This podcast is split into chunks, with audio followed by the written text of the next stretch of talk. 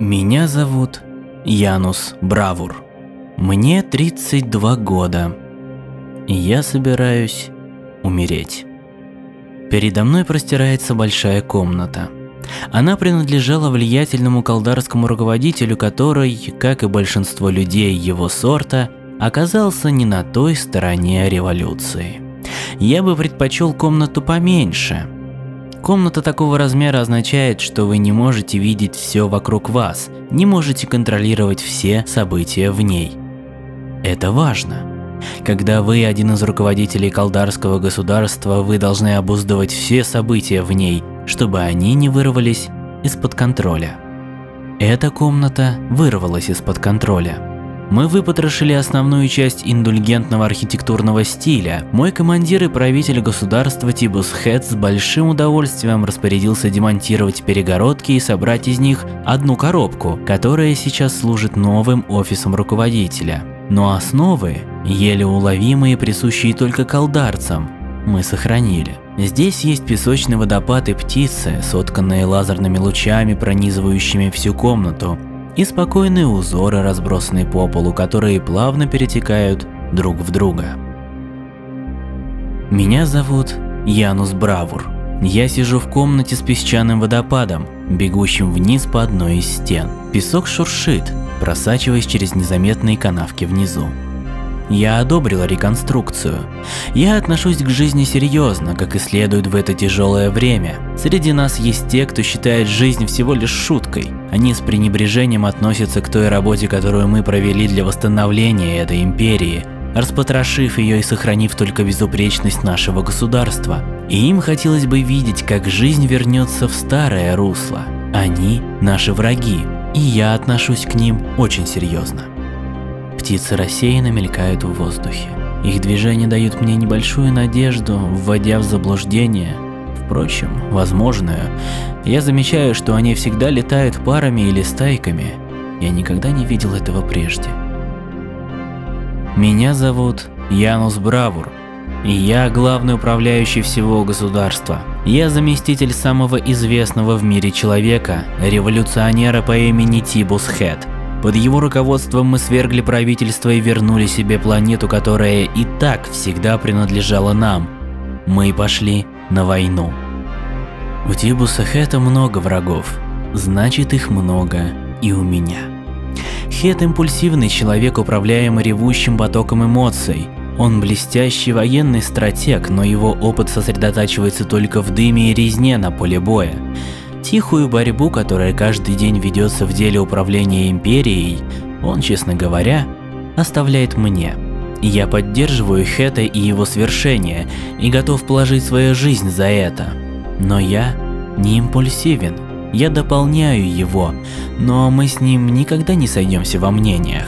Я отвечаю интересам государства, как и Хэт, но я не чувствую, что служу рядом с ним.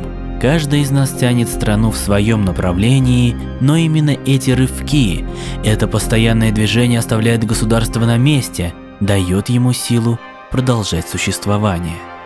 Будь мы любовниками, которыми мы не являемся, и ведя общее хозяйство, мы бы задумались, а выдержат ли наши общие взгляды и дружба разногласия в будущем. Я завидую птицам, их синхронному полету – если я попробую сделать то же самое, я немедленно умру. И все же я должен сохранять некое подобие движения, неважно какое. Остановка, смерть. В момент, когда мы прекращаем двигаться, мы перестаем быть настоящими, живыми людьми и становимся не более чем двигающейся оболочкой, торжественно ждущей смерти. Сейчас я вижу все очень ясно. Я полагаю, что это результат моего персонального открытия, моей смертности. Я собираюсь умереть, и поэтому мой разум схватывает каждую деталь, которую может перед последним сигналом. Я слишком равнодушен к этому. И я думаю, что мое настроение в сложившихся обстоятельствах простительно.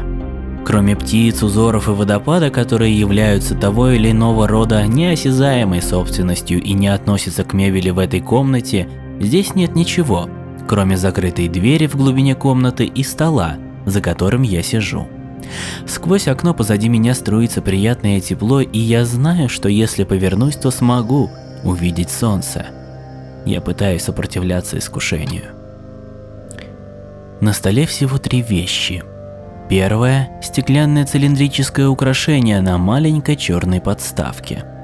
Цилиндр размером с мою ладонь. В цилиндре находятся переплетенные спиралевые трубки, похожие на нити ДНК, сотканные в гобелен а внутри них две капли серебристой жидкости, напоминающие ртуть. Эти капли постоянно двигаются сквозь трубки, льются вопреки силе тяжести и инерции. В своем пути они вращаются вокруг друг друга, как электроны вокруг ядра.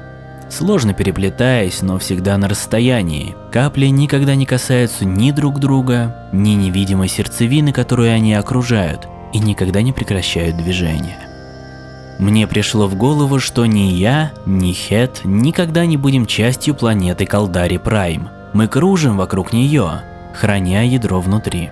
Если мы потерпим неудачу, ей ничего не грозит, но только если кто-то другой очень быстро займет наше место. Я действительно надеюсь, что так и будет.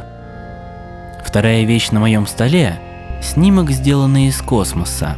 Фон темно-бордовый, нечто среднее между кровью и ржавчиной. На переднем плане, если можно так описать столь монументальную вещь, как это, находится белый шар, инкрустированный золотыми огнями и застывшими скоплениями облаков. Это Калдари Прайм, ядро моего бытия. Третий предмет сообщения – зеленоватое сияние, висящее в воздухе над столом. Я сижу на своем стуле, застыв подобно смерти. Только мои глаза двигаются. Все, что я когда-либо делал, привело меня со временем к этой точке. Сижу здесь, в своем кабинете, застывший, читающий новость о том, что я умру. Это сообщение от анонимного отправителя, и я не сомневаюсь, что впоследствии оно бесследно исчезнет. Оно не обвиняет и не критикует.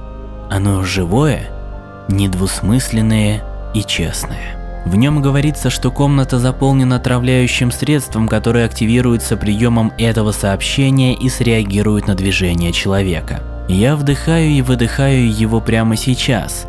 Оно уже в моих легких с тех пор, как я уселся в этой комнате.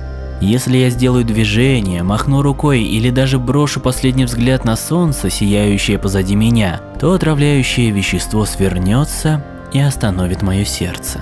Где-нибудь в этом здании будет один или несколько падших людей. Я двинусь и умру, они убедятся, что комната будет полностью проветрена перед тем, как будет проведено какое-либо расследование. Они также гарантируют, что следствие приведет к выводу о естественных причинах моей смерти и что я получу похороны, достойные государственного деятеля. Честь будет поддержана, я уверен. И все это кажется совершенно ненужным. И яд, и предатель, и целый заговор, на который было потрачено время и средства, если только не задумывалось как не просто убийство, но как оскорбление, то, что поставит меня на место.